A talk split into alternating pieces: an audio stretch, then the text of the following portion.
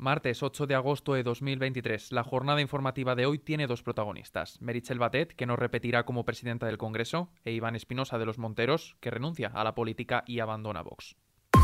XFM Noticias.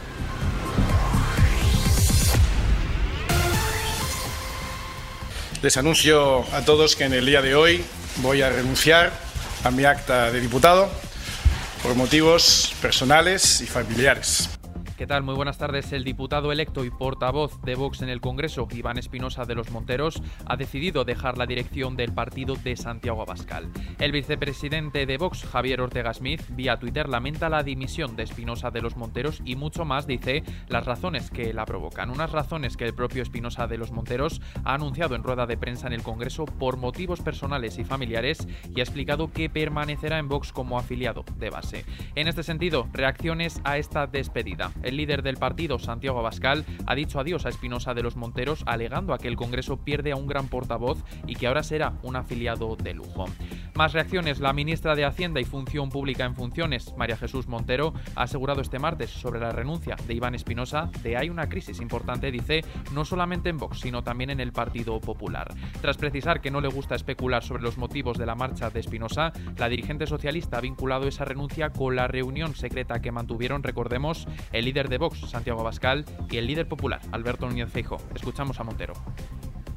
Yo creo que en este momento hay una crisis importante, no solamente en Vox, sino también en el Partido Popular. Y se podrá o no disfrazar de intentar dar postureo y apariencia de que es posible una investidura que el Partido Popular sabe perfectamente que no es posible y que por tanto el señor Feijó en vez de intentar confundir pues podría dedicar también este verano a aclarar cuestiones importantes que quedaron sin resolver después de la campaña, que tienen que ver con sus amistades con el narcotraficante o que tiene que ver también con el sobresueldo, aunque por supuesto habrán pactado las políticas dentro de esa reunión a puerta cerrada.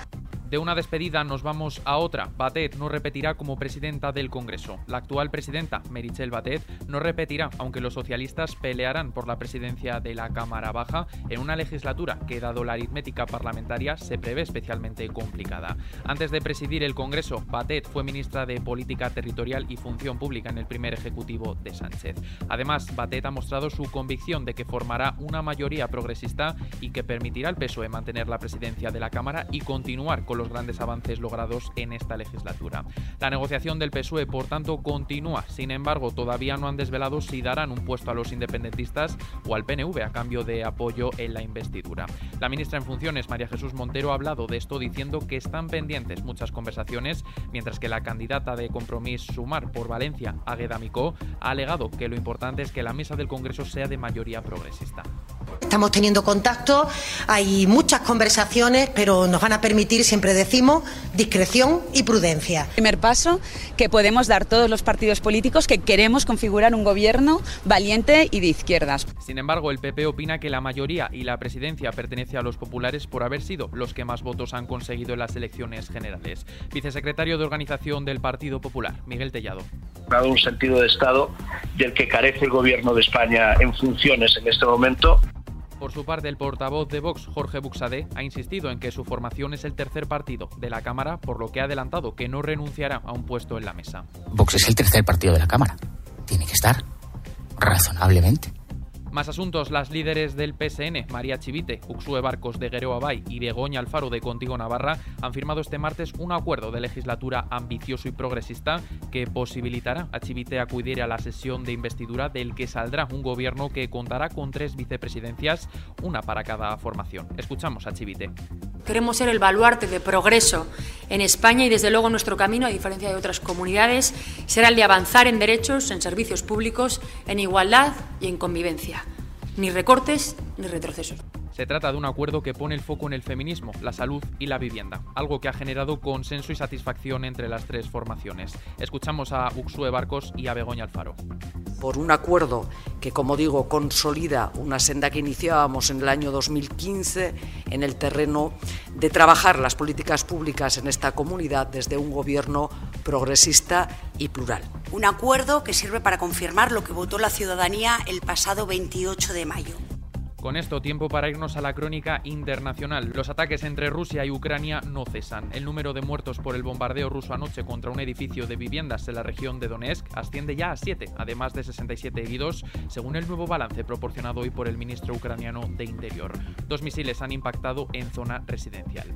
En Bruselas, la Unión Europea cree que la mediación en Níger es posible. La Unión Europea ha trasladado este martes que aún hay margen para la mediación en Níger de aquí al jueves, cuando se celebrará una nueva cumbre de la Comunidad Económica de Estados de África Occidental.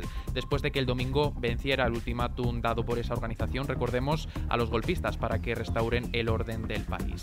Viajamos hasta Brasil, cumbre para salvar la Amazonia. Una cumbre inaugurada este martes que cita a los ocho países amazónicos y el miércoles se ampliarán las conversaciones a los países invitados, entre ellos Indonesia y la República del Congo, poseedores de grandes superficies de selva tropical.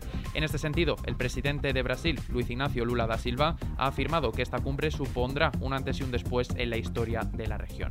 En casa, los bomberos de la Generalitat han dado por extinguido, poco antes de la una del mediodía de este martes, el incendio en Portbou y Culera, en Girona, que ha quemado un total de 573 hectáreas. Y en Huelva, el ayuntamiento de Bonares ha iniciado el procedimiento para solicitar la declaración de zona afectada gravemente por una emergencia de protección civil.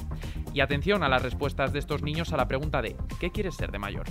Pues de mayor me gustaría ser actor. Pues yo quiero ser diseñadora de moda. Yo quiero ser de mayor tenista. Yo de mayor quiero ser físico cuántico. Yo de mayor quiero ser diseñadora. Yo de mayor quiero ser amazona. Yo de mayor quiero ser cantante. Policía.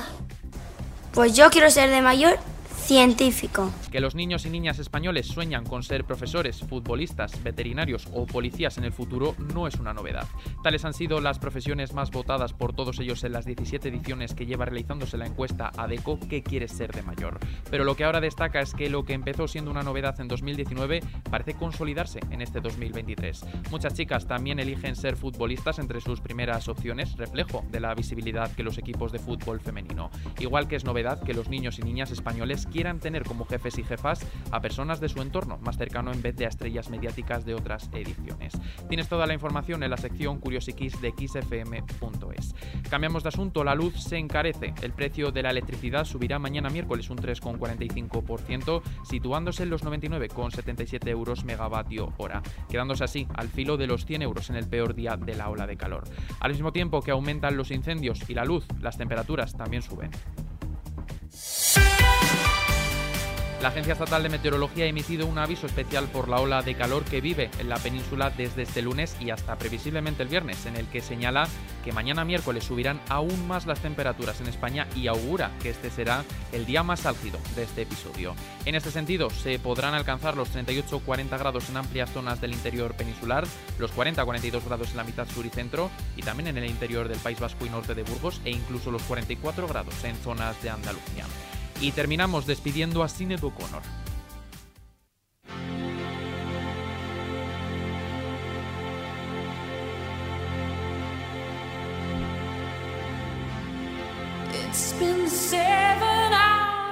Miles de personas en Irlanda dieron este martes un último adiós a la intérprete de Nothing Compares to You al paso del féretro de la cantante por la localidad costera de Bray. Allí efectuó una emotiva parada en la casa en la que vivió frente al mar durante 15 años. Recordemos que el artista falleció el pasado mes en Londres a los 56 años. Fans, familiares y amigos despidieron al artista bailando y cantando al son de sus canciones, amplificadas desde la furgoneta que guiaba el cortejo fúnebre por el paseo marítimo. La artista fue recordada con cartas de carácter reivindicativo. O'Connor es reconocida a nivel mundial por su música, pero también por las causas que defendió, como los derechos de las mujeres, de los menores y de la comunidad LGTBIQ. Con esta noticia que tenéis ampliada en las noticias musicales de xfm.es, nos despedimos por el momento. Ya sabes que tienes toda la información puntual y actualizada en los boletines de XFM y ampliada aquí en nuestro podcast XFM Noticias. Con Paula San Pablo en la realización, un saludo de Adrián Martín. Sed muy felices.